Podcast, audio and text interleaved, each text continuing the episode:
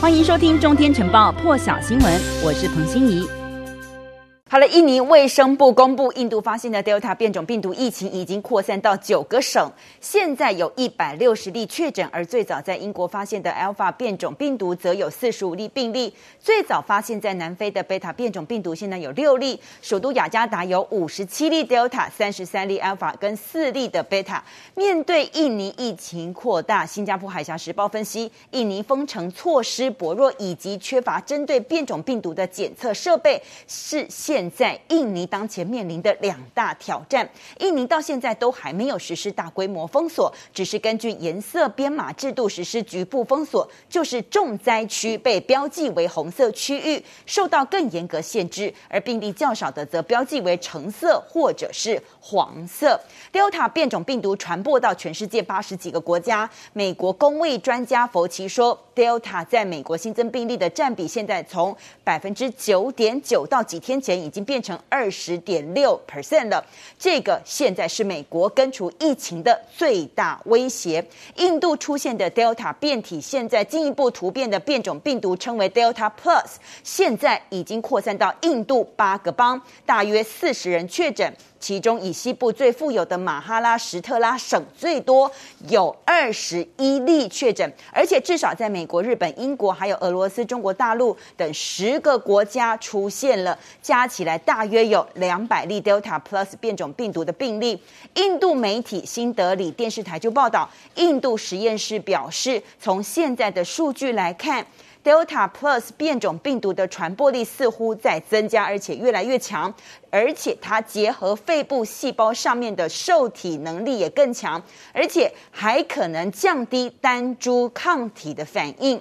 一群特别为美国疾病防治中心 CDC 提供建议的医生，现在发布报告指出，辉瑞。以及莫德纳疫苗可能和出现在青少年以及年轻成人身上的罕见心脏发炎病例有关。说男性、青少年以及年轻成人在接种第二剂 mRNA 疫苗之后，发生心肌炎以及心包膜炎的风险明显比较高。mRNA 的意思就是指信使核糖核酸，包括辉瑞疫苗、莫德纳疫苗以及德国。CureVac 这个疫苗都是采用 mRNA 技术，但是美国疾管中心也在另一份报告当中指称，接种疫苗之后的心脏发炎患者通常能够顺利康复。美国官方国立卫生研究院也有一份研究报告，它是发表在《科学转移医学》的医学期刊当中。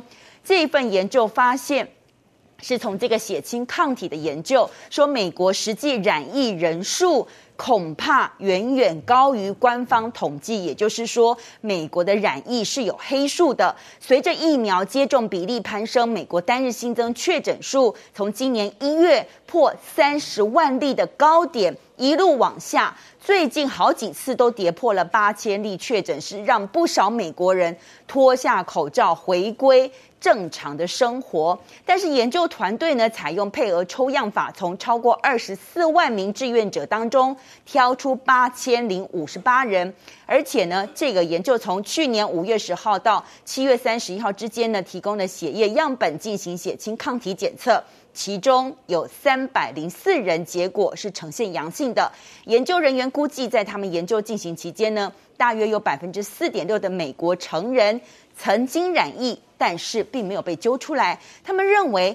没有一例官方统计的个案，就有四点八例确诊黑数，代表光是在去年七月中之前，美国官方确诊人数就少算了大约一千六百八十万人。也就是说，这一千六百八十万人是黑数。研究人员进一步发现。估估计介于这个十八岁到四十四岁的美美国民众抗体阳性率最高。从性别来看，女性的抗体阳性率也高于男性。如果是用种族来区分的话，非裔美国人抗体阳性率是最高的，其次是美洲，还有拉丁美洲裔以及白种人，最低一的是亚裔。美国华府东北部的最新画面，这个是一座人行天桥突然坍塌，导致至少六人受伤，其中四人送送医，相关路段双向封闭。而坍塌的桥体也导致一辆卡车柴油泄漏，